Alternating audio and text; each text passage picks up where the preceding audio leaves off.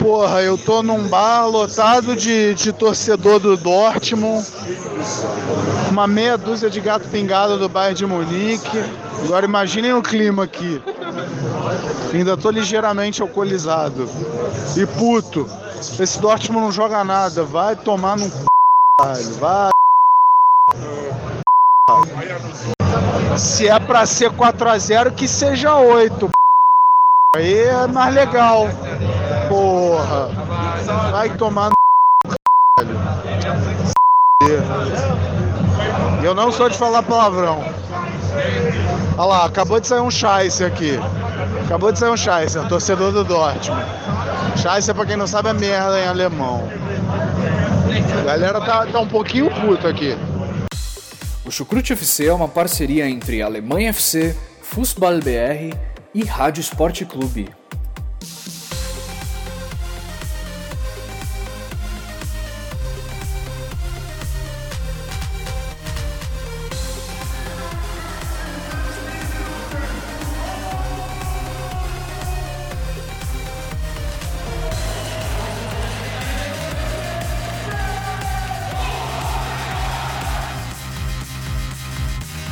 Começa mais um episódio do Chucrute Futebol Clube, meus amigos.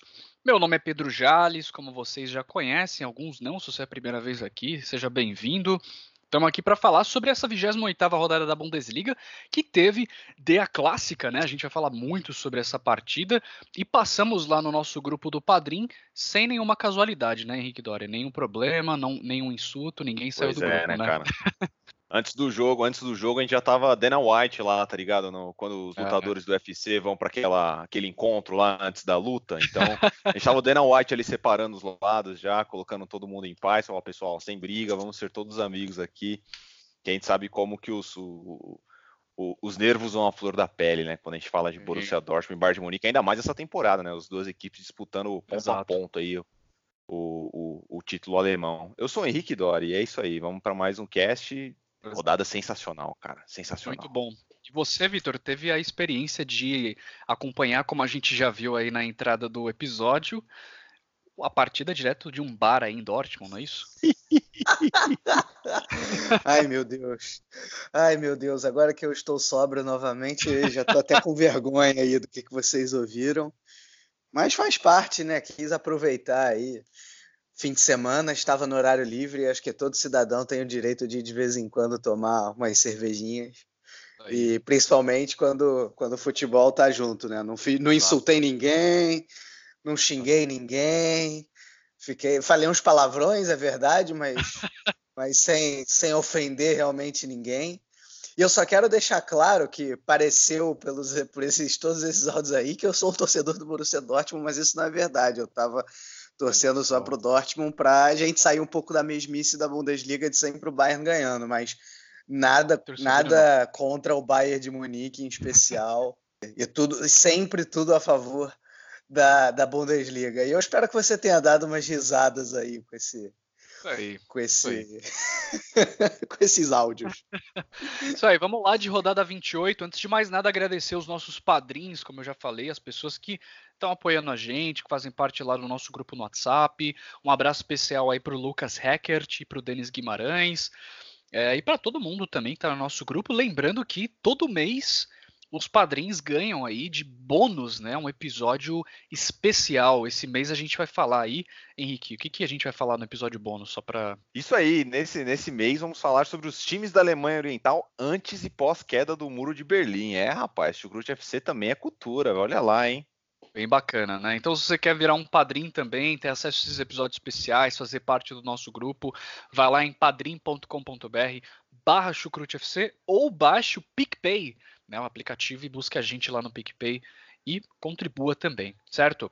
Galera, vamos lá então, vamos falar dessa 28ª rodada que tá cheio de partidas interessantes e também de clássica, né? Vamos lá.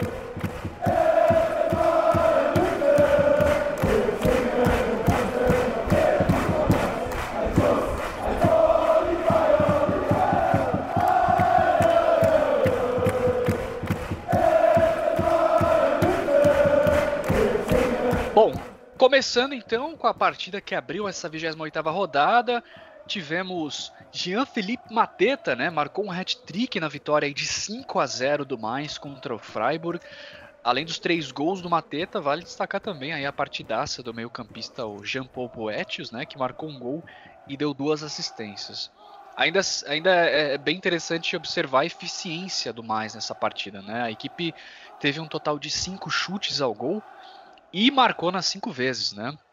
A partida inteira foi dominada pelo Freiburg e olhem só, o Freiburg teve um total de, deixa eu ver aqui, 71% de posse de bola contra 29 do Mainz.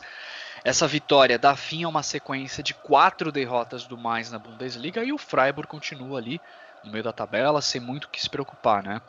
E aí, Henrique, o que você achou aí dessa goleada do Mainz?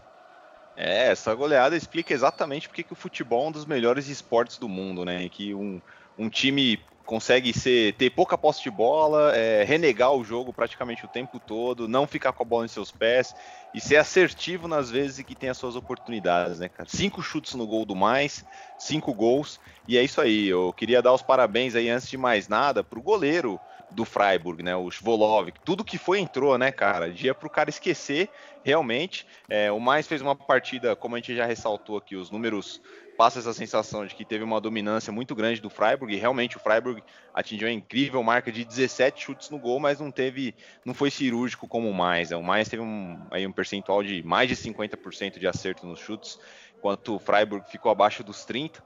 E isso quer dizer que o mais foi cirúrgico. Quando foi, foi para matar o adversário e e resultado importantíssimo, né? A gente vinha falando aqui já anteriormente que o Mainz é, vinha tendo um pouco mais de dificuldade no, no segundo turno, é, e vinha perdendo alguns pontos, mas o campeonato já dava sinais de que o Mainz não brigaria para cair. E essa goleada aí vem para dar confiança para a equipe, né? Para a torcida fazer festa em casa e toda aquela história mais.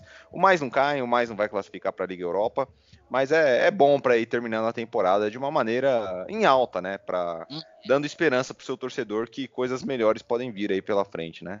Ainda mais uma equipe que iniciou a temporada tão desfalcado, né? Com e, e com tanta. Bem... Todo mundo era. O mais era outro, cara. O mais e Frankfurt eram equipes que estavam aí, todo mundo falando que eram seríssimos candidatos a rebaixamento, né? E não foi o caso, né?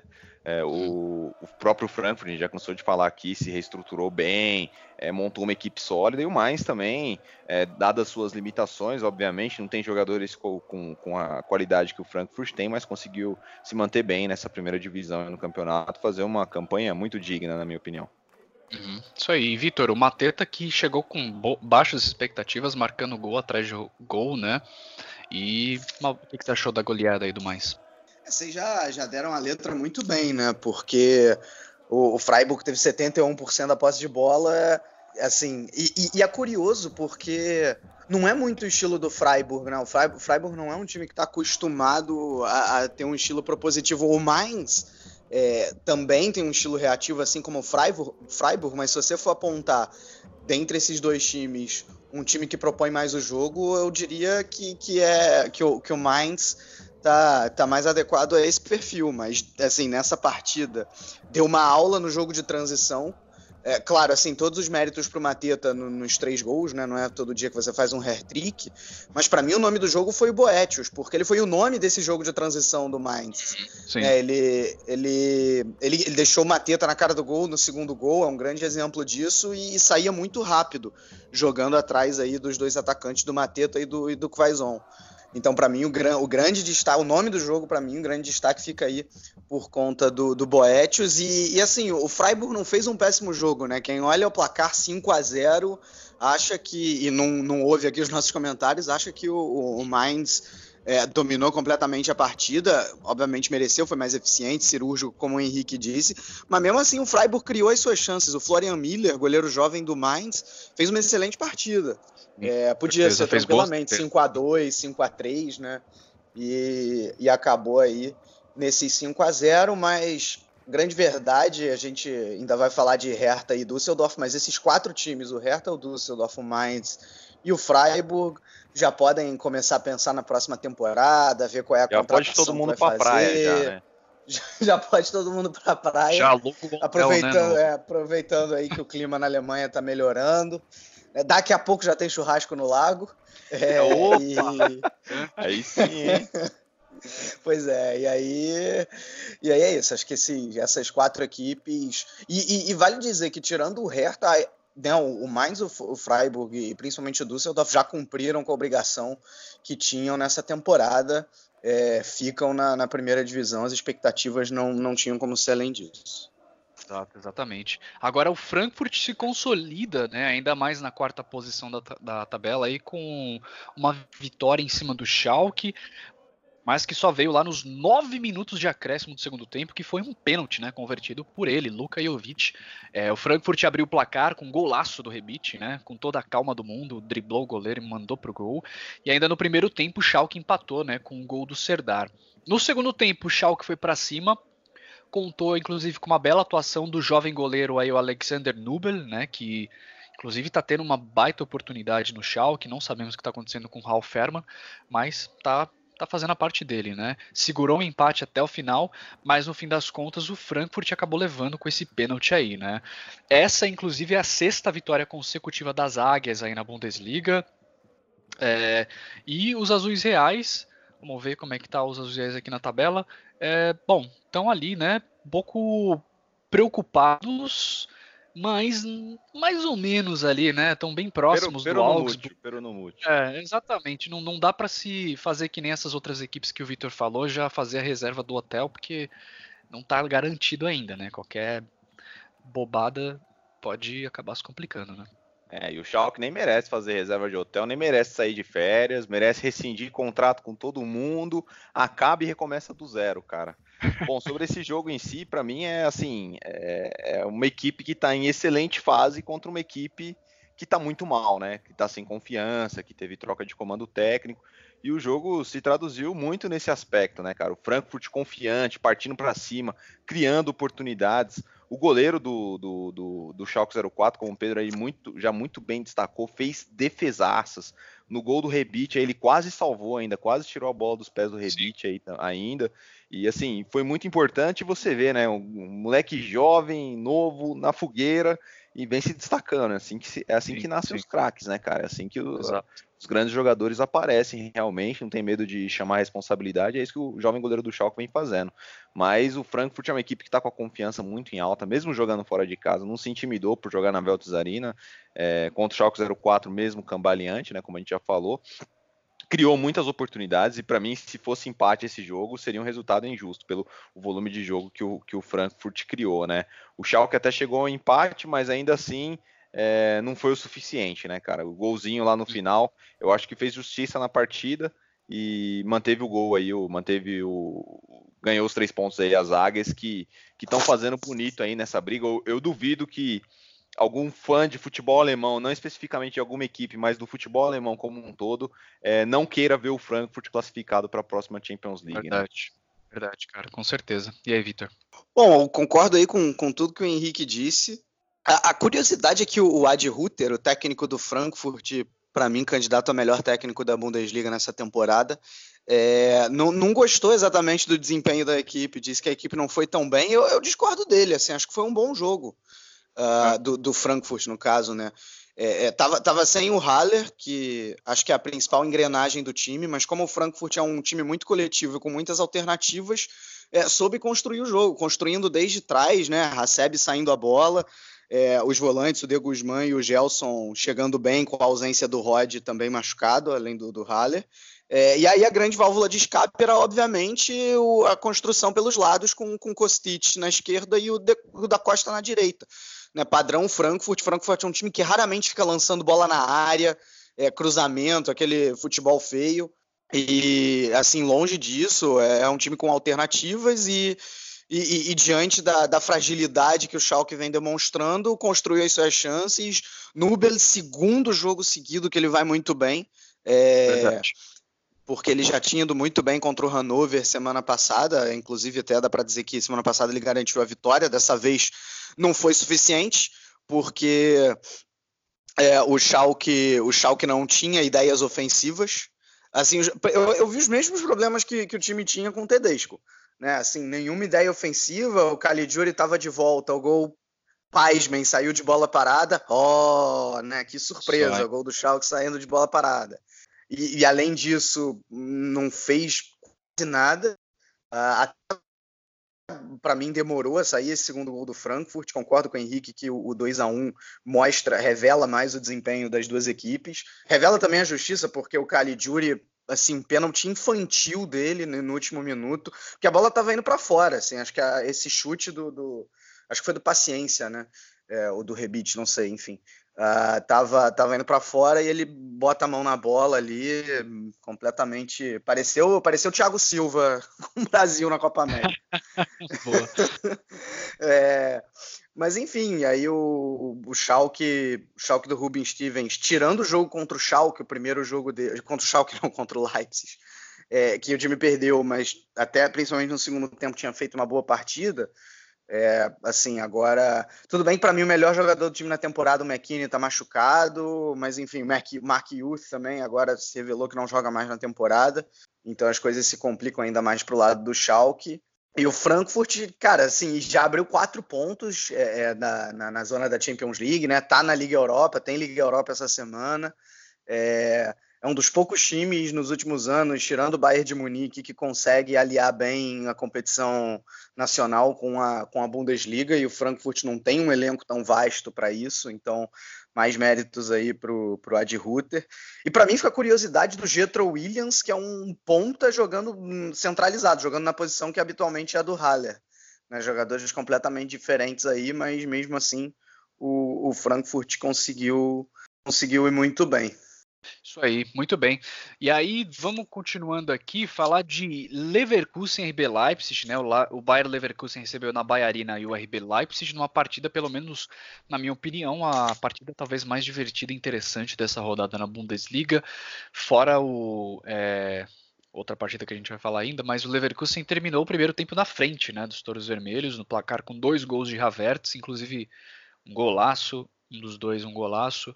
Mas no segundo tempo os touros foram para cima, viraram o jogo, né? O placar final foi de 4 a 2 para o RB Leipzig, que continua firme e forte na terceira posição, chega à sua décima partida consecutiva sem perder no campeonato e para o Leverkusen pontos que poderiam agregar ainda mais na luta, né? Por essa por essa corrida aí na vaga em Liga Europa que está bem enrolado, né? E partida muito interessante, pelo menos uns quatro golaços nesse jogo, hein, Henrique? O que, que você acha? Cara, esse jogo aí parecia que só valia gol bonito, né? Então ah, eu vou ah, contar uma é. epopeia aqui para vocês antes de mais nada. Cheguei ah. sabadão, tal, acordei, fui na padaria tomar um café, é, fui no mercado, fiz aquela compra de, de, feira, né, e tal. Aí chegamos em casa, a gente viu que a geladeira estava muito suja, começamos a lavar a geladeira aqui em casa, cara. Aí começamos a lavar a geladeira, terminamos lavando a cozinha inteira, tá ligado? E nisso aí tava lá Leipzig e Leverkusen passando no fundo e eu indo para lá e para cá levando as coisas da geladeira para secar e vendo os pedacinhos do jogo, né? Então foi assim meu sábado, basicamente. E aí, cara, esse partido aí, só toda hora, de, de minuto em minuto, você ouvia gol e era, você ia ver, era um golaço. Se não fosse gol de pênalti, só valeu gol, boni, gol bonito nesse jogo aí. Verdade. E assim, para mim, sobre essa partida, cara, tem um ponto fundamental a, a, a ser, a ser dito, né? É, o senhor Ralf Rangnick, treinador do, do Leipzig, cara, como é que o Leipzig vai tirar ele fora e colocar o, Nagelsmann, né? A gente fala com tanta empolgação, ah, Nagelsmann tá vindo aí no Leipzig, não sei o quê. Cara, o Rangnick tá fazendo uma baita de uma temporada pelo Leipzig. E esse jogo, para mim, é, é, prova clara disso. Ele viu que as coisas não estavam funcionando, viu que o Leipzig saiu pro intervalo perdendo, não teve medo de mexer no intervalo, não teve medo de mudar o cenário a seu favor, colocar a equipe para cima e buscar um resultado, mesmo jogando fora de casa. Isso é assim como uma equipe que quer aspirar grandes coisas no cenário nacional tem que se portar, cara. Não importa contra quem está jogando, tem que sempre buscar vitória. Virou, virou intervalo, virou o jogo é, para o segundo tempo e não tá legal, muda, muda, mexe o cenário, tenta fazer as coisas de uma maneira diferente para você conseguir o seu objetivo. E o Rangnick fez isso e fez isso muito bem, tanto que no segundo tempo o Leipzig cresceu demais. Primeiro tempo, eu diria que o Leverkusen foi bem, foi dominante, é, criando muitas chances e tudo mais. Agora, no segundo, teve até o gol do Bailey anulado por VAR, né? Que foi um belo gol do Bailey também, diga-se de passagem, né? Que teve uma participação do Voland que estava impedido. E aí, esse jogo, esse gol poderia matar o jogo, né, cara? Aí que você vê a importância do VAR. Pelo, pelo pessoal do campo, foi dado o gol. Mas depois, na revisão, foi visto que o, o Voland participou da jogada e foi responsável aí por é, confundia a zaga adversária, estava em posição de impedimento e a partir disso foi anulado o gol, o gol que mataria a partida, na minha opinião. Não matou e logo depois o Leipzig foi para cima, criou oportunidades, fez o gol de empate, virou o jogo e fez mais um lá no final, aquele golaço do Matheus Cunha, né, cara? Que para mim, golaço. na hora que saiu o gol, eu falei lá no grupo, pessoal, acabou de sair o gol da temporada, essa disputa não está mais não está mais aberto. O Matheus Cunha ganhou o, o, o gol da temporada da Bundesliga, na minha opinião. Belíssimo gol tirou bem a marcação, aquele, aquela passada de pé em cima da bola, como o Zidane fazia, como ninguém. Drible né, de futsal, né? Drible de futsal, exatamente. Verdade. O toquinho de cobertura com muita categoria do Matheus Cunha. Vai ser lembrado, para mim, sem dúvida alguma, vai ser lembrado ao final da temporada como o gol mais bonito da temporada. E para mim, a vitória do Leipzig, assim, foi, foi, foi merecida, porque principalmente pelo segundo tempo a equipe criou demais, o Leverkusen sentiu o jogo, e aí ficou bonito para os touros vermelhos, na minha opinião. Resultado merecido. Muito bem. Vitor, o que, que, você achou desse jogo, essa goleada, esse gol do Matheus Cunha? Só antes, dois pontinhos rápidos sobre o Rangnick. Assim, vale, eu, eu entendo tudo que o Henrique falou e, e, até tendo a concordar, mas vale dizer que o, o Rangnick, bem entre aspas, ele é um técnico interino, né? A função verdadeira dele no Leipzig é de diretor. diretor ele já era o diretor com, com Hasenhutel. É, e aí, como o Hasenhutel teve todo aquele problema dele renovar o contrato para essa temporada, o, e o Nagelsmann ainda queria ficar, é, ficar mais um ano no Hoffenheim, né, ainda tinha contrato, o Rangnick assumiu, bem entre aspas, interinamente por uma temporada inteira. É, no, no, na próxima temporada ele volta a ser o, o diretor. Mas assim. E o Rangnick eu... vale falar também que tem um, tem um histórico muito bom como técnico, né, o Victor? Também é um cara super sim, experiente. Sim, sim. Sim, tipo o Wagner Mancini no São Paulo, né? Tipo, mandaram o, o técnico embora, tipo, se vê que o caso do Leipzig não mandaram o Hasenhutel embora, mas era um cara que estava na diretoria, já trampou antes, fez uns bicos antes de técnico, falou, deixa eu quebrar um galho aqui, galera. Não sou é. especialista, mas vou quebrar um galho. Foi mais ou menos isso. É, a diferença é que o Rangnick quebra muito melhor do que o Wagner Mancini. Ah, é, isso é verdade. é, e só um outro, um outro ponto, assim, antes de, de fazer a, a, análise tática e técnica, eu acho que o, o, gol que talvez tenha mudado o resultado da partida, que foi o, o pênalti para o Leipzig, é, é, um absurdo esse tipo de pênalti ser marcado, né? Eu não gosto de falar de arbitragem, mas assim, é, a, a, a, distância. É, o, não, o próprio. Estamos falando demais no Rangnick, mas o próprio Rangnick reconheceu depois do jogo, ele disse: não, é, é, eu não daria esse pênalti. Assim, tudo bem, foi dado, a gente pegou, fez o gol, mas eu, eu não daria esse pênalti. Né, o que acho que mostra. Falta isso para o dirigente no Brasil também, inclusive, né, de de vez em quando dizer que o seu time foi, de certa maneira, beneficiado pela arbitragem. Não foi explicitamente isso que o Rangnick disse, mas foi isso que deu a entender, né? Bom, sobre, sobre o jogo, bom, é, é, quem olha os últimos resultados do Leverkusen, as três últimas derrotas, uh, vai falar que deu o prazo de validade do boss, né? Depois do excelente início, está acontecendo a mesma coisa que aconteceu com, com ele no, no Borussia Dortmund. Cara, quem, quem, viu esses três jogos do Leverkusen vai, vai discordar disso, porque é, o, o, time continua criando chances, continua sabendo furar as defesas. Né? Teve, no primeiro tempo teve 68% de posse de bola. É, é, é, fez a defesa do Leipzig, que é a melhor defesa da Bundesliga, uh, uh, ter problemas. Pro... Isso não é pouca coisa porque o, o, Leverkusen conseguiu criar com o Brandt, com o Havertz, com o Voland. Mais uma vez, achei que os três foram bem na partida, o Havertz, então, nem se fala. É, é, é assim, o time sabendo atuar, atuar bem na entrelinha, se movimentar bem para confundir a, a defesa do, do, Leipzig, que é uma defesa muito boa, é, é, tem um sistema defensivo muito seguro. E, e, outra questão também desse, desse Leverkusen é que por exemplo, na semana passada a gente falou que tinha um problema claro na defesa, com a marcação alta, e esse problema sim foi visto no, no, no Borussia Dortmund do Boss de uma temporada e meia atrás. E o Boss, claramente vendo esse problema, uh, corrigiu para esse jogo. Por incrível que pareça, mesmo o time tendo tomado quatro gols, não foi por marcação alta o problema, né? Não foram bolas nas costas, que nem tinha sido contra o Hoffenheim e contra o Bremen nas duas últimas partidas. Não, né? Foi ali uma, uma bola parada, né? duas bolas paradas, melhor dizendo, né? um pênalti, uma falta muito bem cobrada pelo, pelo Zabitzer. É, o, o, lance do, do Werner é, não é um lance de, de, de contra-ataque, de marcação alta e, e lentidão da defesa. É, o Werner dribla muito bem ali e, e, e chuta bem. E, e, o quarto gol é, é, é um erro do, da, da, defesa do, do, Leverkusen, claro, méritos totais para o Matheus Cunha, que soube dar o drible de futsal. Mas assim, para mim, o, o se, se, esse jogo terminasse com um empate, eu acho que o Leipzig mereceu a vitória, mas assim, não acho que seria um absurdo. Agora, de todas as maneiras, assim, isso só, só é, nesse sentido defensivo só piora o problema do Leverkusen, porque quando o time usa marcação alta tem problema. Quando não usa também teve agora, né? Então, isso definitivamente o boss tem que corrigir. A defesa do Leverkusen tem que ser corrigida para os próximos jogos. O ataque, eu acho que tá no caminho certo, né? Acho que sentiu um pouco a ausência do Belarabe, até na parte mental também, porque ele é o único cara com experiência na frente, né? Vamos lembrar, o Havertz ainda é muito jovem, o Brandt é, é, um jogador jovem, o Voland é um pouquinho mais velho, mas não, não chegou ainda nem nos 25 anos. Então é, faz diferença você não ter o, um, um Belarabe ali para acalmar as coisas na frente. Bailey né, também é jovem. Então, enfim, é, e o Leipzig, depois desse primeiro tempo um pouco mais complicado, eu concordo plenamente com o Henrique, né? A, a, mudança do esquema tático foi perfeito, uh, sair do 4-3-1-2 para um bem ousado 3-3-2-2 é, mais ou menos dizendo, né? Porque ele tirou o, o, o Klosterman e colocou o Mukiele, que é que até atua um pouco mais pela direita, mas ele é mais um volante, e colocou o Matheus Cunha no Raidara também. Matheus Cunha, o Leipzig ficou praticamente com quatro jogadores muito ofensivos, né? Zabitzer, Forsberg, é, Werner e, e, e Matheus Cunha. Então, e, e foi para cima é, mesmo com uma, com uma defesa um pouco mais fechada do Leverkusen, o, Leipzig conseguiu chegar aos gols e, e, realmente consegue uma vitória num jogo difícil impressionante. A vaga na Champions League está assegurada definitivamente para o Leipzig. O Leverkusen se complica muito.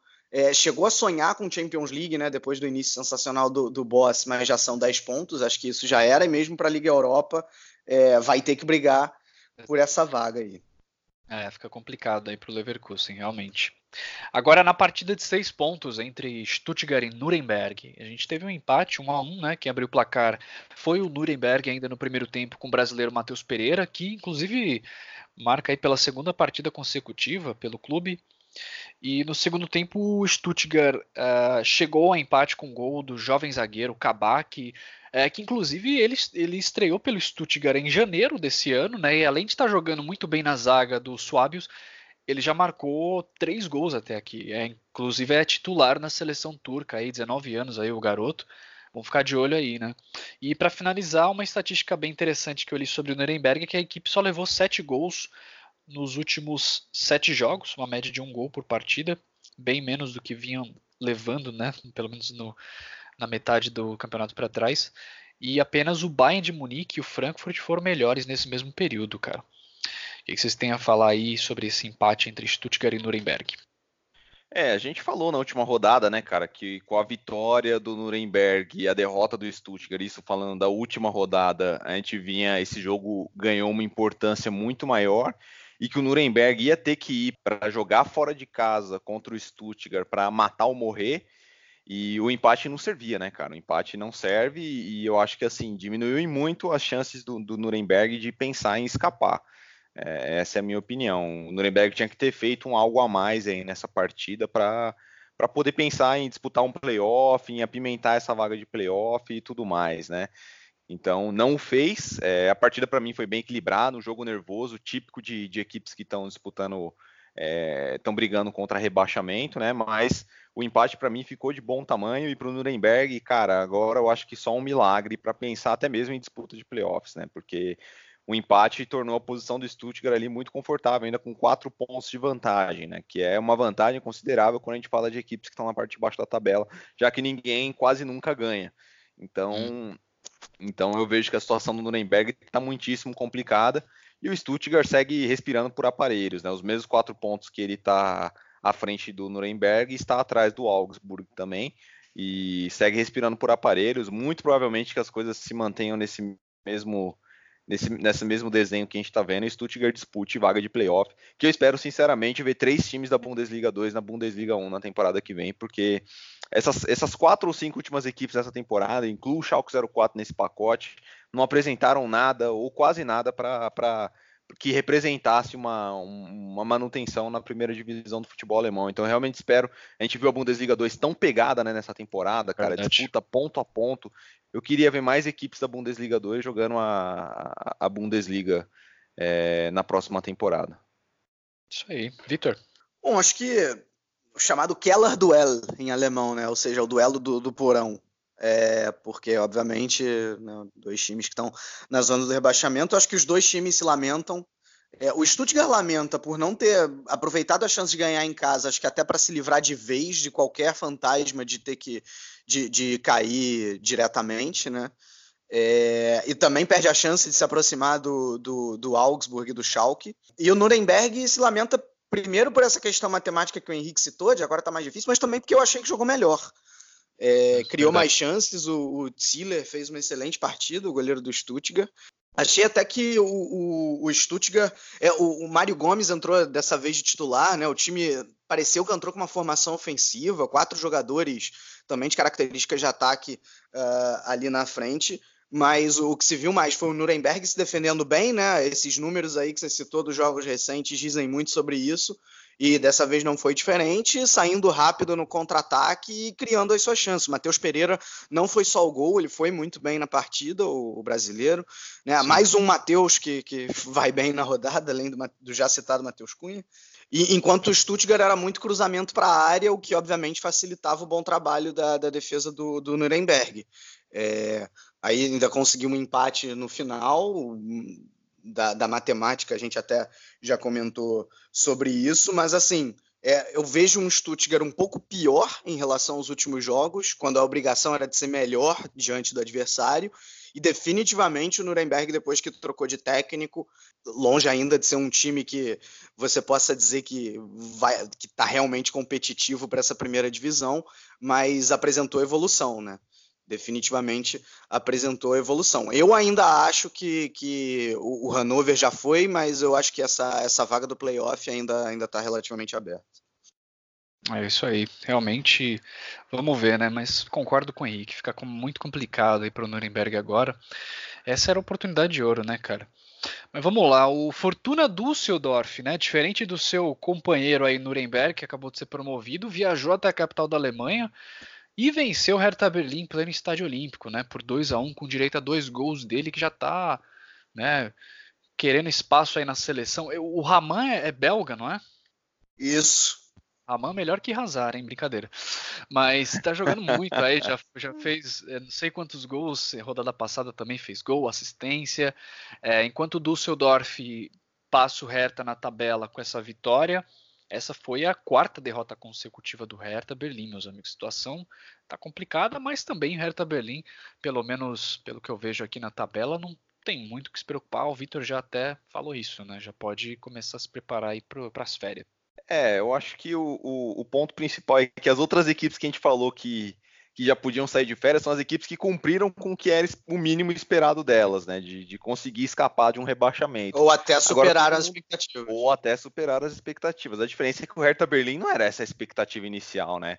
O V0 do Hertha Berlim não era esse. Todo mundo tinha uma expectativa de ao menos uma vaga em Liga Europa, né, cara?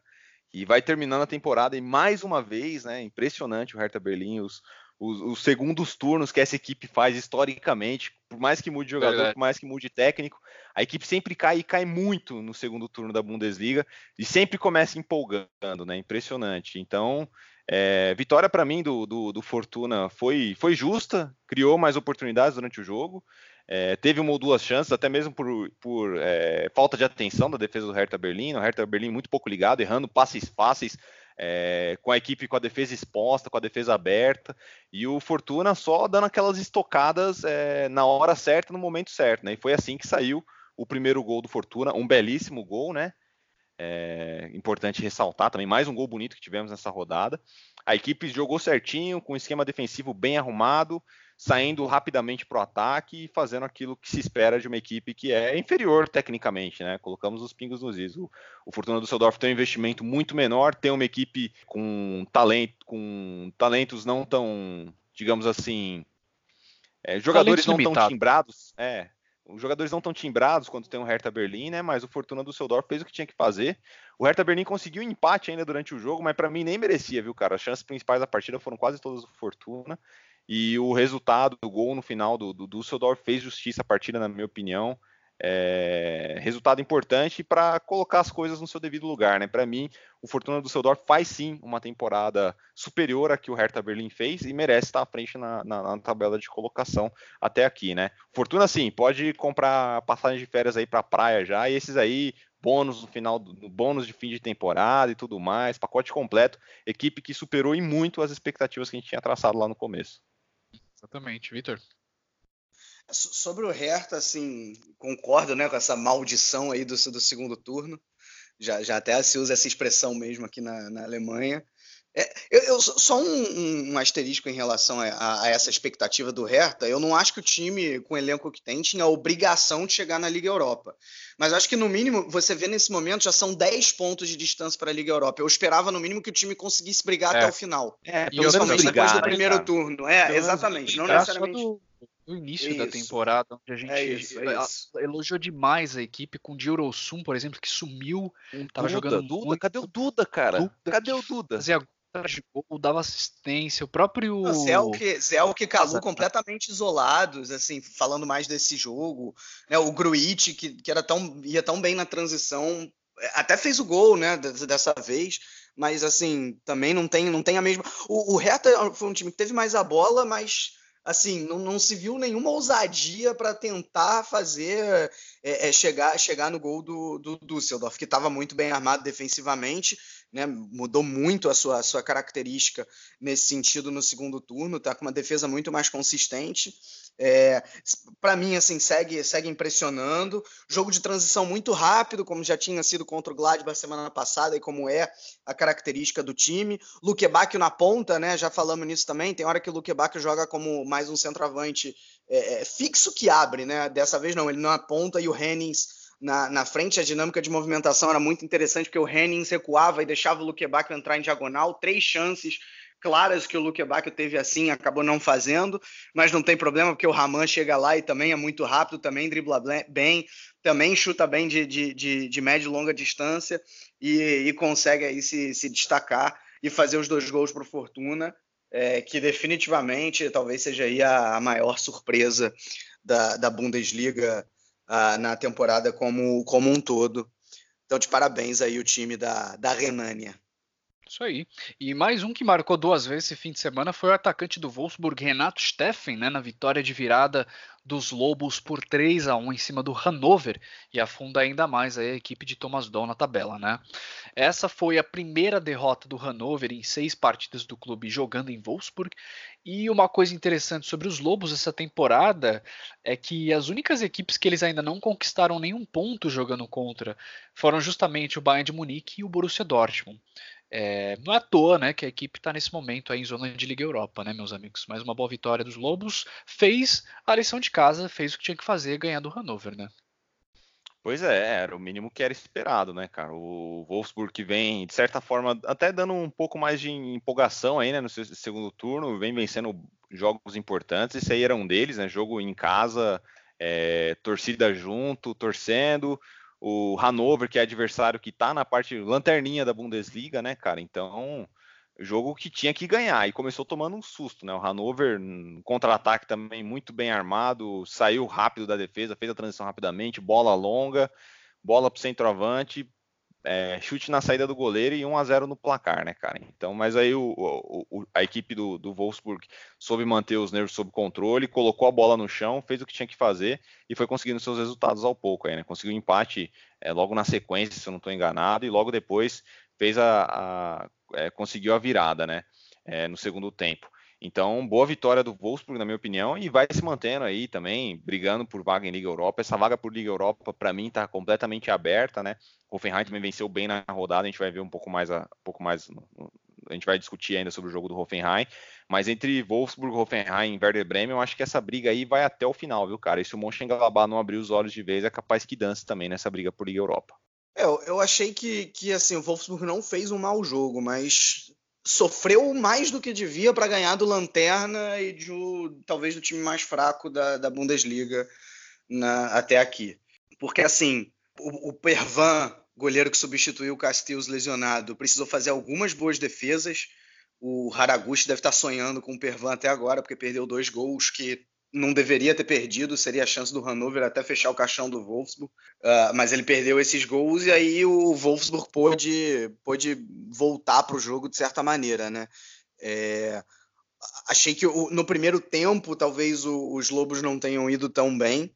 É, o, o, time entrou num 4-1-4-1 que não estava sendo padrão, né? O Guilavogui entre as linhas.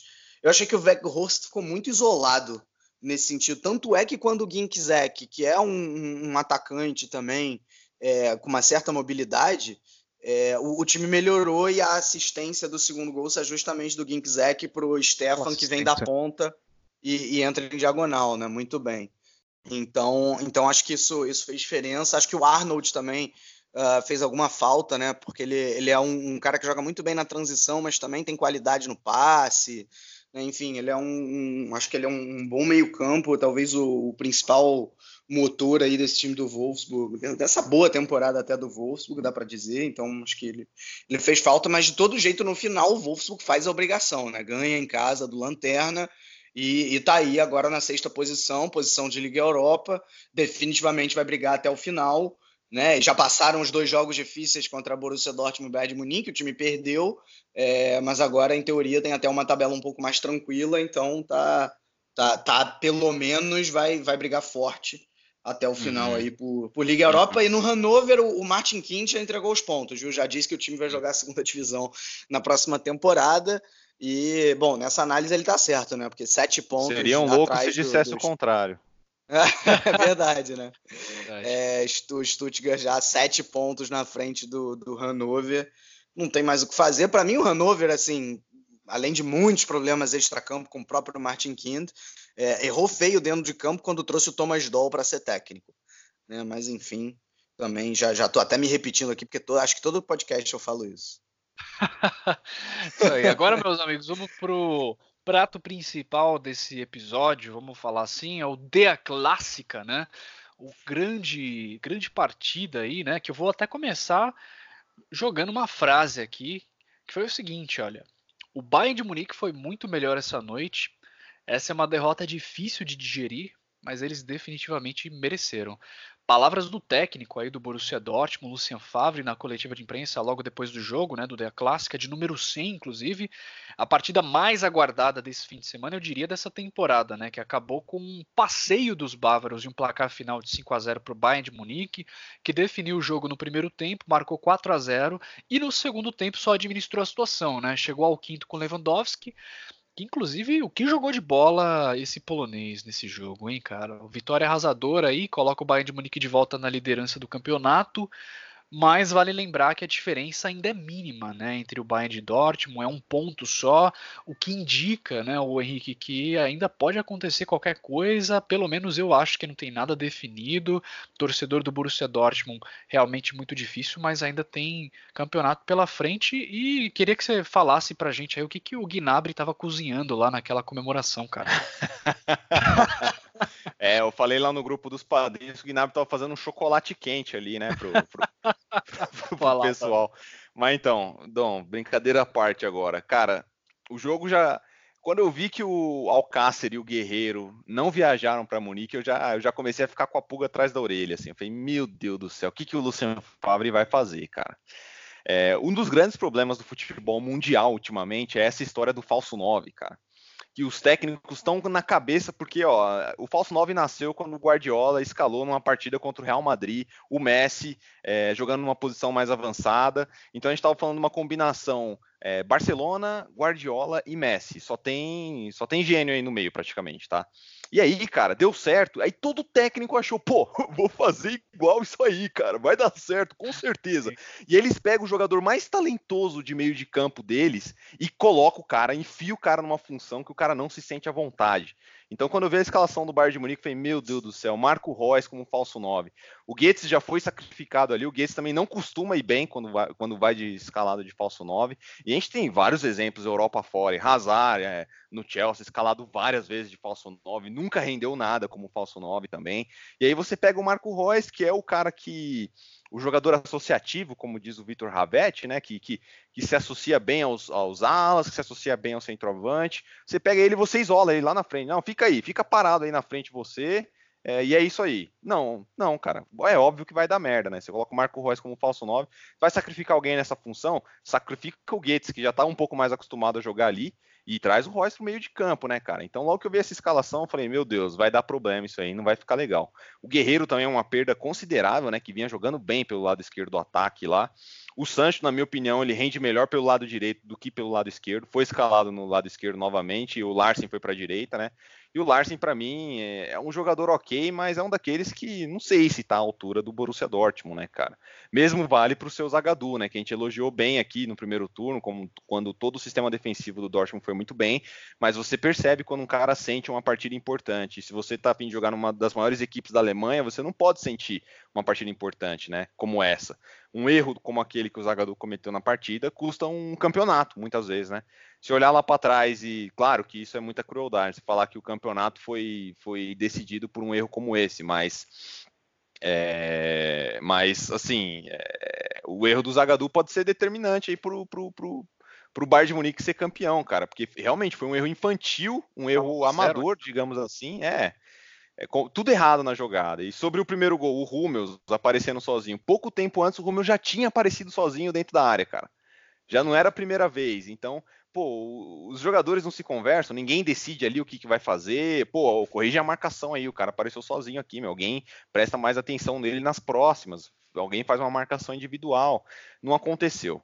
A verdade, na minha opinião, é que o Bayern de Munique entrou jogando uma final de Copa do Mundo, praticamente uma final de Liga dos Campeões, e o Dortmund entrou jogando um amistoso. Foi essa a sensação que dava. Você viu os jogadores do Bayern de Munique sempre muito atentos na jogada, sempre muito brigando por todas, correndo até o último limite, fazendo o seu melhor, dando 100%. E os jogadores do Dortmund, cara, né? Os jogadores do Dortmund parecia que estavam jogando um amistoso de pré-temporada. Parecia que não estava valendo nada aquele jogo ali. Parecia que era um jogo que já estava perdido. Como a gente já falou aqui, né? Muitas equipes da Bundesliga tendem a ter esse, essa síndrome quando enfrentam o Bayern, né? De, ah, já já está perdido já. Mas não é assim. Se você se organizar bem, se você for com uma estratégia de jogo para fazer alguma coisa e não simplesmente se render logo de cara, você consegue, né, cara? E eu acho que faltou ao Favre aí muito do que a gente falou sobre o treinador do Leipzig, né? Você chegar no intervalo e você tirar um coelho da cartola, tudo bem, já estava perdendo de 4 a 0, mas cara, tenta criar um caso diferente, entendeu? Tenta criar alguma situação que, que, que tente mudar o cenário. Então traz o Royce de volta para o meio de campo, coloca um, um Max Philipp, um Wolf lá na frente. Tudo bem que são dois jogadores também que não corresponderam em momento nenhum, mas tenta criar um cenário diferente dentro do jogo. O que, que ele faz? Tira o Zagadu e põe o Weigl, né? Tipo, jogou o Zagadu completamente na fogueira e sepultou aí já é, a noite do, do Zagadu, né? Na minha opinião. Então o Favre também muito mal, assim como toda a equipe do Dortmund. Sancho, nem o, nem o Sancho, que é o menino de ouro aí, foi bem, né, cara? Foi muito mal o Sancho. Todo o volante, o, o Witzel, é, todo mundo, o Dortmund nota zero para todo mundo, na minha opinião, cara. Sinceramente, de Bayern de Munique toda, todos os méritos, jogou, foi para ganhar, foi para mostrar quem é que manda na Alemanha e fez o que tinha que fazer. É o novo líder e eu acho que vai se manter assim até o final. A gente falou no último cast que esse não era. O jogo poderia valer muito, mas não, não ia decidir o campeonato. Só que assim, cara, é, por valor moral, isso tem um peso tremendo. Tremendo, tremendo. O Dortmund vai muito abalado para essa reta final e o Bayern de Munique vai. É, vai com, mão, né? Com toda a moral do mundo para essa reta final. Sim, e Vitor, o Henrique falou muito sobre a questão da estratégia. Eu acho até que o, o, o Favre teve uma estratégia, né? Eu acho que, pelo menos na minha análise, ele entrou para contra-atacar, né? O problema é que os jogadores e o sistema defensivo não, não deram conta, né? Do, da, da, da jorrada de ataque do Bayern de Munique. Queria saber o que, que você achou aí desse jogo, quais são pontos principais que a gente tira dessa goleada aí do Bayern de Munique? Ô, Pedro, tua, tua análise é perfeita. É exatamente isso. O Favre entrou assim: eu vou, vou me fechar um pouco mais, né? Vou colocar mais um volante. Né? Daru, Witzel e Delaney de, de volante, mas o Daru um pouco mais avançado, então dava até para dizer que era um 4-2-3-1, sim. É, e pensou em contra-atacar. Eu, eu, já digo qual foi, por que que, por que que isso, por que que deu errado. E tem muito a ver com uma estratégia utilizada pelo Bayern de Munique, o, o, o Borussia Dortmund não ter o contra-ataque. Mas assim, antes de, de pontuar sobre isso, é, eu, eu, queria dizer, eu queria só assim, tem que ser, tem que ser falado duas coisas. É, talvez no, no, Brasil, principalmente o torcedor aurinegro do Brasil, é, é, e claro que existem exceções, mas ele, ele acha que o Borussia Dortmund tem condição de brigar contra o Bayern de Munique.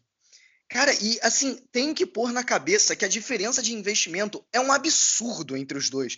Que a diferença de elenco é gritante. Que, olha só, a gente tinha o Tolisso machucado, né? Já tá machucado há muito tempo. O Robin estava machucado.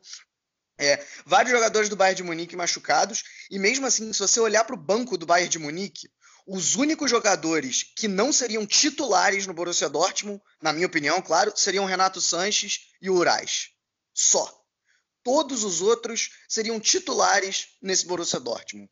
Né? Então, assim, isso, isso representa a surpresa maior. Claro que é surpreendente o Bayern de Munique ganhar de 5 a 0 do, do Borussia Dortmund, mesmo jogando em casa, mas a surpresa maior não é isso. A surpresa maior é a essa altura do campeonato, né, no dia, estamos aí no dia, no dia 7 de abril, a gente está falando que o campeonato está aberto. Porque com a diferença de elenco que esses dois times têm, a tendência era que, era que acontecesse o que aconteceu nas últimas seis temporadas, que o Bayern de Munique já tivesse com o título uh, encaminhado. E assim, acho até que vai ser campeão, mas é, a gente tem que ter, tem que ter é, é, isso na cabeça. Assim, o campeonato está aberto e, e, e, é isso que é surpreendente. Né? Então, e, e, e, talvez o, torcedor aurinegro no Brasil ele, ele seja exigente em relação a isso. Não, meu time tem que brigar com o Bayern de Munique. E, cara, é, assim, já, o, o Dortmund já, já, fez, já está numa temporada boa, de verdade.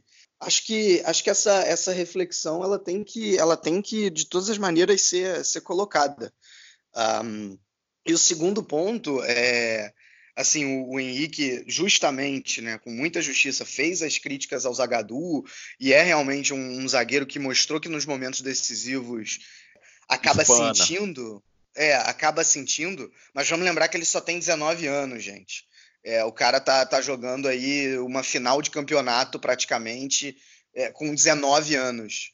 É, entendeu? Não é, não é, todo mundo que, o, que é o Pelé e com 18 anos ganha uma Copa do Mundo pro Brasil. Ah, mano, mas não tá pronto, volta pro berçário, então volta pra categoria de base. Se tá lá, é não, o cara tá pronto pra Não, tá mas lá, a questão véio, é, a seguinte, mas a questão é a seguinte: você pega num, num, jogo um pouco mais tranquilo, o Zagadou é um bom zagueiro, entendeu? Essa eu, não, eu acho que ele tinha que ter sido titular nesse jogo, sim. E, e, ele foi substituído no intervalo, assim, que você falou, ah, foi, foi sepultado, não sei o quê. Ele tava com amarelo, né? Era, era um risco. Acho até que nessa o Fábio acertou de colocar o Weigel, porque se ele não coloca o Weigel, ele corria o risco ainda de, de ter um a menos uh, em algum momento do, do segundo Mas por tempo. Por que ele não botou o Weigel no início do jogo, cara? Se ele fez isso no segundo, entendeu? Eu, eu porque ele acredita. Não. Weigel e, porque... e a Kanji, tá ligado? Eu não colocaria o Weigel uh, Vamos lembrar que o Weigel não é um zagueiro. Assim, o, o, Sim, o quando, não, quando ele jogou de zagueiro, não, e quando ele jogou de zagueiro, ele foi bem. Não, e quando ele jogou de zagueiro, ele foi bem quando precisou. Só que, só que, só que assim, cara, é muito fácil falar depois que o jogo acontece, entendeu? O Zagadou é um bom zagueiro, eu acho que ele tinha condições de fazer um bom jogo, acabou realmente sentindo. É, é, sei lá, eu, eu acho que acontece, entendeu? Eu acho que não, não tem que ficar crucificando o garoto. Claro, tem que colocar o problema técnico dele ter entregado a bola no pé do Lewandowski, mas assim, ele tem 19 anos, sabe? Bom, Aí vale Falado falar isso. que o, erro, o problema defensivo, tudo bem, teve o Zagadou, foi o, o, elo mais fraco dessa defesa, mas o, a defesa como um toda falhou, eu diria. Eu acho claro, que o único que ainda fez alguma coisa defensivamente foi o Pichek. E olhe lá também, né? Mas continue. E olhe lá, e olhe lá. É, não, é, é, bem, é bem isso que vocês falaram. Assim, o, o, a lesão do Guerreiro, para mim, acabou fazendo falta no seguinte sentido. Para mim, quem tinha que ser a, a, dupla de zaga, talvez não fosse ser Zagadu e Akanji, fosse justamente ser Diallo e, e, e Akanji. Né? Só que aí não tinha lateral esquerdo. É, o, o, o Fábio não confia, corretamente não confia no Schmelzer, então teve que improvisar. Talvez se o Guerreiro tivesse disponível, ele colocava o Guerreiro na lateral esquerda e o Diallo no miolo. E outro que fez falta Uh, foi, foi o Alcácer. É, é, o, a análise do Henrique é perfeita. Quando eu vi a escalação, eu pensei a mesma coisa que ele. Né, da, da, questão associativa do Royce, dele ficar isolado lá na frente, né, e isso claramente aconteceu. É, então a, a, lesão do Alcácer, e muitas vezes eu falo que o Royce potencializa outros jogadores, É, né, ele aparece para jogar com o Sancho, aparece para jogar com quem está na esquerda nesse jogo seria o Larsen, potencializa o, o Alcácer. É, e, e, isso ficou evidente porque ficou todo mundo mais uma vez isolado no, no, ataque do Dortmund, como já tinha sido no jogo contra o Wolfsburg. Mas assim, o Alcácer acaba também potencializando o Royce quando ele joga na posição dele, porque ele arrasta os zagueiros, ele fixa um pouco mais os zagueiros e dá espaço para o Royce jogar na entrelinha, que é onde ele consegue desequilibrar. Né? Então, assim, isso, isso ainda pesou, pesou também contra o Dortmund. Claro que para mim foi um erro, porque essa escalação do Favre, ele coloca o, o, o Royce para jogar de Alcácer e o Daru para jogar de Royce. Assim, o Daru para jogar de Royce não existe, errado, né? Tudo errado. É, é completamente errado. errado né? É, é, é... E o Alcácer também, o Vitor, é, foi uma lesão no ombro, né, cara? Pô, se eu, se eu sou o cara, tudo bem, eu não sou médico, posso estar falando uma grande bobagem aqui, mas eu, se eu sou o cara, um jogo desse, desse tamanho, você disputando o título, eu, eu imploro pro departamento médico, meu, enfia uma injeção aqui no meu ombro, aqui, ó, para dar um analgésico aí por 90 minutos, seja de acordo com as leis de doping e tudo mais, e deixa eu jogar, pelo amor de Deus. Não me deixa de fora de um jogo desse, né? Ah, cara, pelo amor de Deus, né, velho? Ficar de fora por uma lesão no ombro, cara, uma partida desse tamanho. O cara corre com o ombro é, por algum acaso, mano? É, eu, eu, eu não sou médico, eu prefiro não palpitar em relação a isso. Mas assim, aí só vou. Vitor, rapidinho, mas. É... É. Não, vai lá, conclui e depois eu, eu comento. Não, eu ia falar no seguinte, aí voltando para a pergunta inicial que você fez, né, que a estratégia, o Favre claramente tinha uma estratégia, ele errou nessa estratégia, mas que era de, de, de aproveitar o contra-ataque. É, e assim, nesse sentido de querer explorar o contra-ataque, ainda não está errado, porque o Bayern de Munique ia ter mais a posse de bola, e olhando os últimos jogos do Bayern de Munique, a, o grande problema da, da, equipe da Baviera era justamente a transição defensiva. E, e, aí o que, que aconteceu? E aí eu coloco todos os méritos para o Kovac nesse sentido. Ele acertou essa questão com uma medida simples. Ele falou: eu não vou colocar pressão no Borussia Dortmund. Eu vou só botar o Lewandowski para pressionar, e aí sai o segundo gol assim. Mas quando o Borussia Dortmund tiver a bola, eu vou baixar minha marcação. E aí não tinha espaço. Não tinha espaço. Claro, os jogadores do Dortmund completamente isolados uns dos outros, não tinha como correr. Né? Não, tinha, não tinha como explorar esse contra-ataque. Nesse sentido, o Kovac foi muito bem, porque o problema da transição defensiva do Bayern de Munique foi resolvido. É, é, e, não, e não permitiu essa ideia do, do contra-ataque do Favre. Uh, mas de todo jeito, assim, era o Henrique já falou muito bem, era para ter colocado o Goetze como, como falso 9 e o Royce atuando onde ele gosta de atuar, ele inclusive não reclamando, né, mas ele citou que preferia ter jogado na posição original dele. Agora, e, e assim, e, e, agora eu fico me perguntando, e, a gente acabou falando muito do Borussia Dortmund aqui, cara, falando do Bayern de Munique, é, o, o, torcedor bávaro vai achar que eu tô, que eu tô implicando com o time, principalmente depois do, do, dos meus áudios iniciais. Mas, cara, eu, óbvio, assim, méritos totais pro Bayern de Munique, que eu concordo com o Henrique, assim, entrou para jogar uma final, ganhou muito mais dividida, né, ocupou o campo de ataque do Borussia Dortmund, não deixou o Dortmund jogar, não deixou o Dortmund jogar, essa que é a verdade, jogou muito confortável na partida, mas, cara, eu analiso o jogo, eu não sei se o Bayern de Munique jogou realmente bem, eu já vi jogos melhores, é, é, aquela pergunta, né? Foi o Borussia Dortmund que jogou muito mal ou o Bayern de Munique que jogou muito bem? Claro que tem um pouco dos dois, mas eu diria que é mais o Borussia Dortmund jogou mal do que o contrário. Cara, se você for ver no primeiro tempo, e aí fazendo um parênteses, o segundo tempo não existiu, né? Foi só controle de jogo do Bayern de Munique, no último momento lá saiu um gol do, do Lewandowski no passe do Gnabry. Agora, no primeiro tempo, o Bayern de Munique criou 14 chances, 10 de bola parada. 10. Só o quarto gol foi realmente uma jogada construída, né? Então, assim, isso, isso revela muita coisa. Eu não estou falando, ótimo, se um time se organiza para fazer cinco gols de pênalti numa partida e consegue provocar com que o seu adversário é, faça cinco pênaltis, ótimo, méritos para ele, executou bem a ideia. Se o Bayern de Munique tem a bola parada como arma, que seja, tá excelente, méritos. Agora, eu, eu, já vi jogos melhores do Bayern de Munique no sentido de construção do jogo. O Thiago Alcântara foi muito bem, dominou o meio-campo. Thomas Miller fez uma partida muito boa. Sérgio Gnabry vindo da direita para o centro, né, trocando de posição com o Miller, por exemplo, no quarto gol, também foi muito bem, né? Todo mundo Lewandowski sem comentários, chegou ao gol 200 aí, o 200 e 201 Miller, pela também. Bundesliga. Então assim, claro, vai... Kimmich fez uma partidaça. Teve essa questão da transição defensiva que o time acertou, né? O Hummels foi muito bem. É, claro, assim, méritos totais pro Bayern de Munique, mas assim, eu não consigo deixar de citar esse, esse asterisco. E, cara, falando do futuro do campeonato, acho que a tabela dos dois é até relativamente parecida no sentido de dificuldade, uhum. mas, cara, o Bayern de Munique tá jogando muito melhor no segundo turno, e não por coincidência, nós três palpitamos Bayern de Munique nesse jogo semana passada. É, se você olhar os últimos jogos do Bayern de Munique na Allianz Arena contra o Borussia Dortmund, só um não foi goleada dos últimos cinco, né? Né? Então, assim, só coloca mais uma vez tudo que aquilo que eu falei da, do meu ponto inicial de que é, não tem muito. É, é, a surpresa é o Borussia Dortmund estar tá competindo com o Bayern de Munique até agora e, ah. e não e não esses esses 5 a 0 né? Parabéns para o Bayern de Munique, que o Dortmund consiga achar forças mentais uh, para ainda brigar por esse campeonato. Mas um time que só fez uma boa partida no segundo turno inteiro, que foi a segunda partida do, do segundo turno contra o Hannover, é, é complicado. É, realmente está complicado. Eu ainda acho que tem, tem jogo ainda, assim, acho que tem, tem campeonato. Claramente o Bayern de Munique é favorito agora nesse momento com essa goleada, mas ainda acho que tem, tem campeonato. E para terminar, eu só acho que só para gerar aquele momento ficção, né? O que, que, teria sido desse jogo se o Daru tivesse acertado aquela bola no início do jogo, né? Teria mudado muita coisa ali, né, cara? Porque era Vou te responder, Pedro. Seria 5x1 pro Bayern é, de Munique. Eu ia dizer exatamente a mesma coisa. Ia ser 5x1 pro Bayern de Munique. E para mim a diferença fundamental do Bayern de Munique foi a fome, cara. Essa era a fome que eu não via. E fazendo uma piada, o Gnabry até alimentou o Alaba ali depois, né, para matar a fome. se o Bayern de Munique entra com essa fome aí num, num, jogo contra o Liverpool na Champions League, cara, a história podia até ser diferente lá, hein? mas não estamos aqui para falar mais disso, né? Aí, mas vamos lá, vamos terminar então, falar rapidinho das últimas duas rodadas do domingo, né? O Belfodil marcou um hat-trick uma, mais uma boa vitória aí do Argelino e, um, e uma vitória convincente do Hoffenheim, né? Dessa vez jogando fora de casa contra o Augsburg. O placar final foi de 4 a 0 para o time de Julian Nagelsmann, que continua na corrida por uma vaga em Liga Europa, atrás do Wolfsburg, né? O Hoff chega à quarta vitória é, sem derrota, né? E o Augsburg que levou sete gols nos seus últimos dois jogos, né?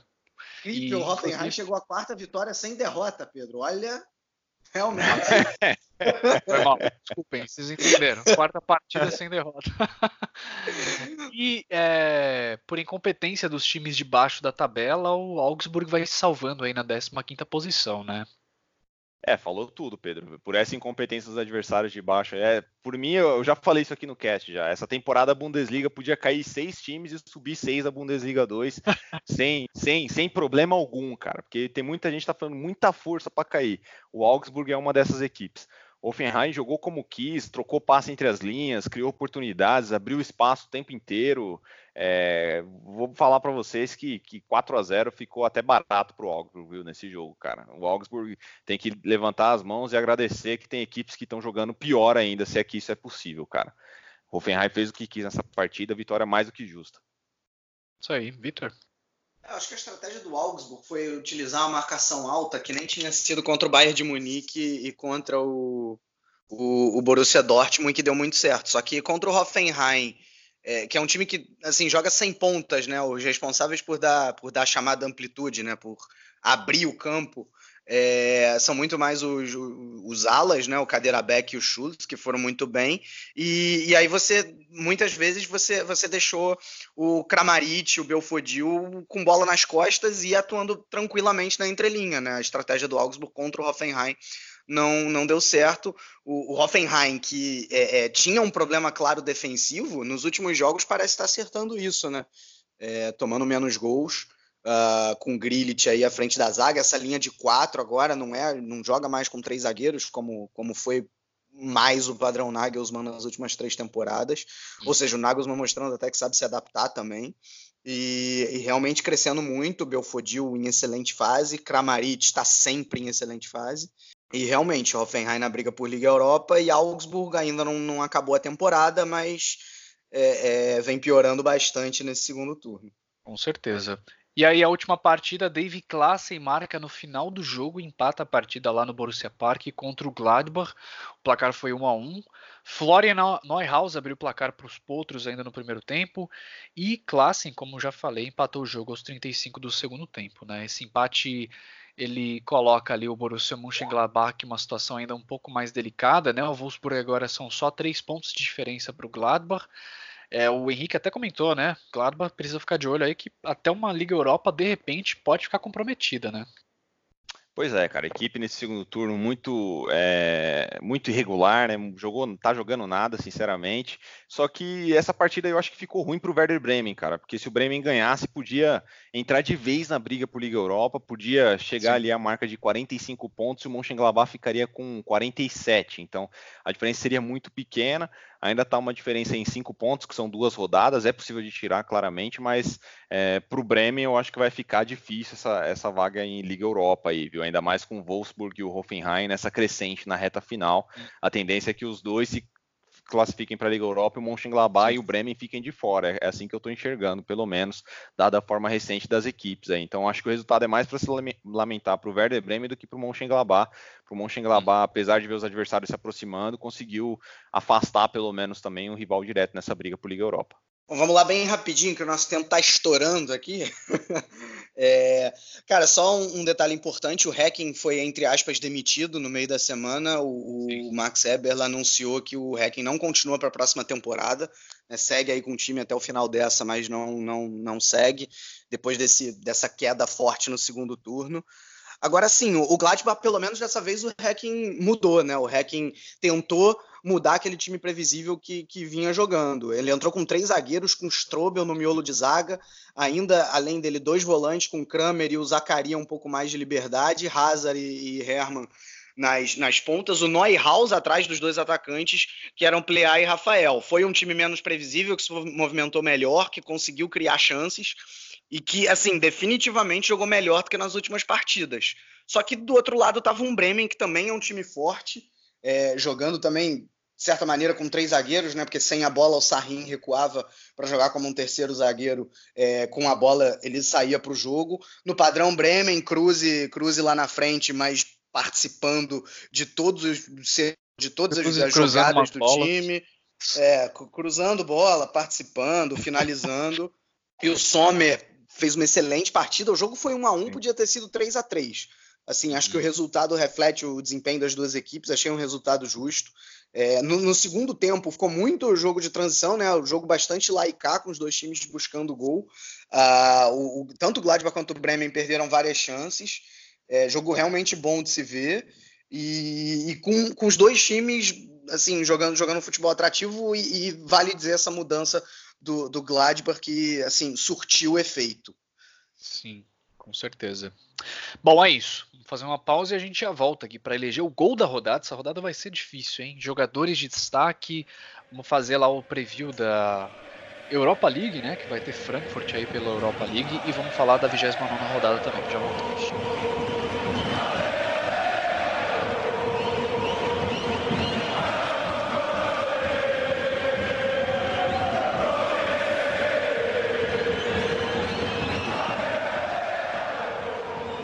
Bom, vamos lá então, Henrique Dória. Aliás, antes, segura aí, Henrique Dória. Vamos, Vitor, rapidinho, fala pra gente como que foi aí esse fim de semana de futebol feminino. A gente teve alguma coisa? O que, que tá rolando?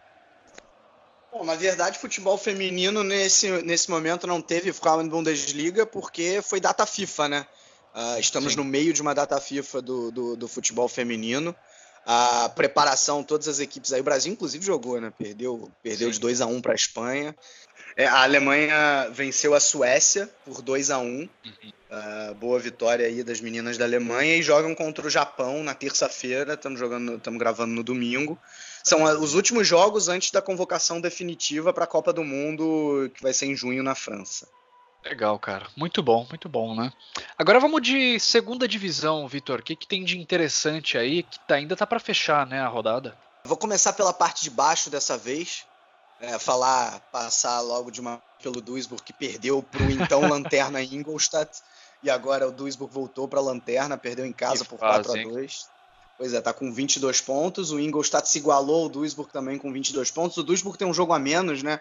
É porque uhum. joga com, com Colônia numa partida adiada. É, e o Magdeburg nesse momento na posição semana, do playoff. Né, exato, exato. E, e, o Magdeburg no momento está na posição do playoff com 24, mas tem um jogo a menos também. Então se ganhar é, vai abrir cinco pontos aí, pelo menos, do rebaixamento direto. O Sandhausen também tem 27. É, o Magdeburg joga com, joga com, com Hamburgo uh, justamente amanhã para fechar a rodada. Lá na parte de cima, Colônia e Hamburgo ainda não jogar. Quer dizer, o Colônia com um jogo a menos ganhou na rodada. Uh, ganhou do Heidenheim de 2 a 0 fora de casa. E o Hamburgo ainda não jogou. Como a gente falou, joga amanhã. O Colônia tem 57 pontos, o Hamburgo tem 51, ambos com um jogo a menos. E Union Berlin, que conseguiu só um empate nas últimas três rodadas, mas a irregularidade está tão grande nesses times aí que estão brigando pelo acesso que o União Berlim continua na posição do playoff com 48 pontos, até relativamente tranquilo, porque o Paderborn tem 45 e o Holstein Kiel também tem 45, São Paulo com 44, Sim. Heidenheim com 43.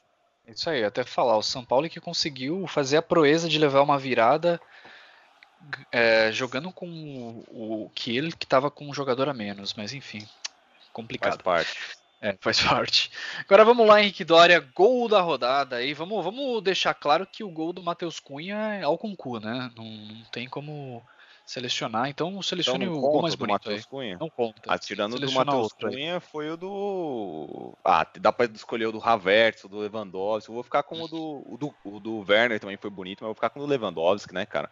Fez tudo sozinho, tomou a bola do zagueiro, deu chapéu no goleiro, meteu um voleio. que mais que você quer, aí. cara? Que mais que você quer? é, lei do ex, né? Vitor? É, eu fico com o gol do Boetius. É, porque assim, ele, ele de primeira, depois do, do, do Svolov entregar, ele bota pro gol, achei um golaço. Claro, atrás do Matheus Cunha, né? Que é o concurso. Uhum. Isso aí. Eu fiquei com o gol do Havertz, cara. O segundo gol dele, ele pega assim quase de costas na bola e ainda acerta a bola na trave, um golaço. O Radetzky, o Radetzky não, o goleiro né, do, do Leipzig não estava nem esperando essa bola. O Leipzig. Exatamente. Agora vamos de jogadores de destaque, Henrique. Três jogadores aí de destaque nessa rodada. Eu tô full ataque hoje nos meus três jogadores de destaque. Mateta, Lewandowski e Belfodil. Muito bem. Vitor? Bom, eu vou ficar com o Thiago pelo, pelo, Bayern de, pelo Bayern de Munique. Hum. Eu falei, né? Para mim, o grande destaque da vitória do Mainz foi o Boetius, então fico com ele também. E Belfodil, claro, hat-trick, três gols pelo Hoffenheim.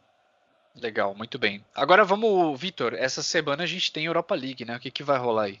Europa League, só um parênteses antes importante, saiu o sorteio da, da semifinal da Pokal. Hum, é, bem lembrado. Werder Bremen, Werder Bremen, Bayern de Munique em Bremen. Parte da E Hamburgo, e Leipzig em Hamburgo, agora eu não tô lembrando quem tem o mando.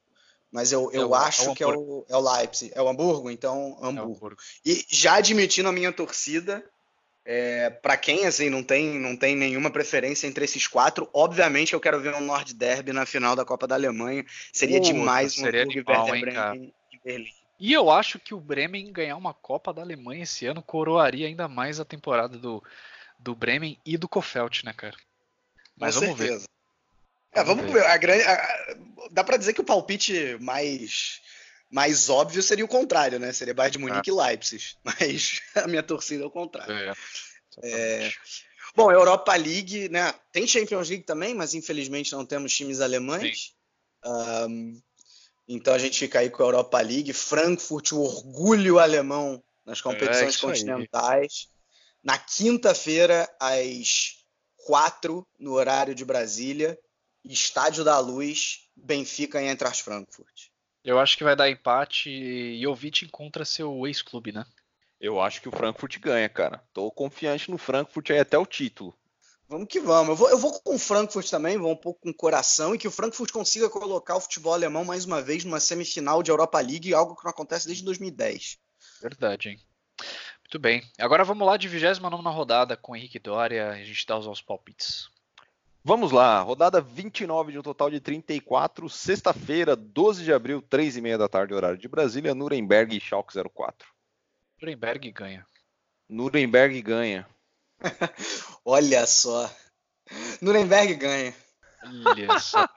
moral do Schalke tá incrível. Moral do Schalke, é. Exatamente. 13 de abril, 10 e meia da manhã, horário de Brasília, sabadão, Werder Bremen e Freiburg.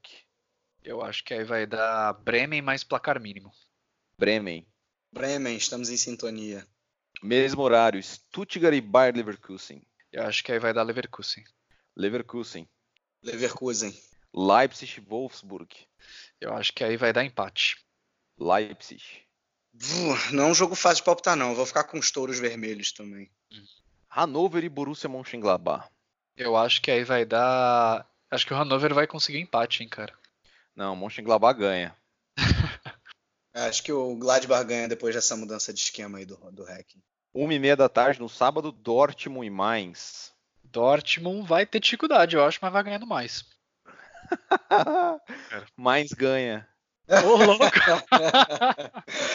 eu acho que o Dortmund ganha também. Domingo, 8 e meia da manhã, hein?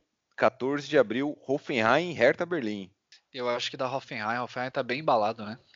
Eu também acho que da Hoffenheim. Hoffenheim leva.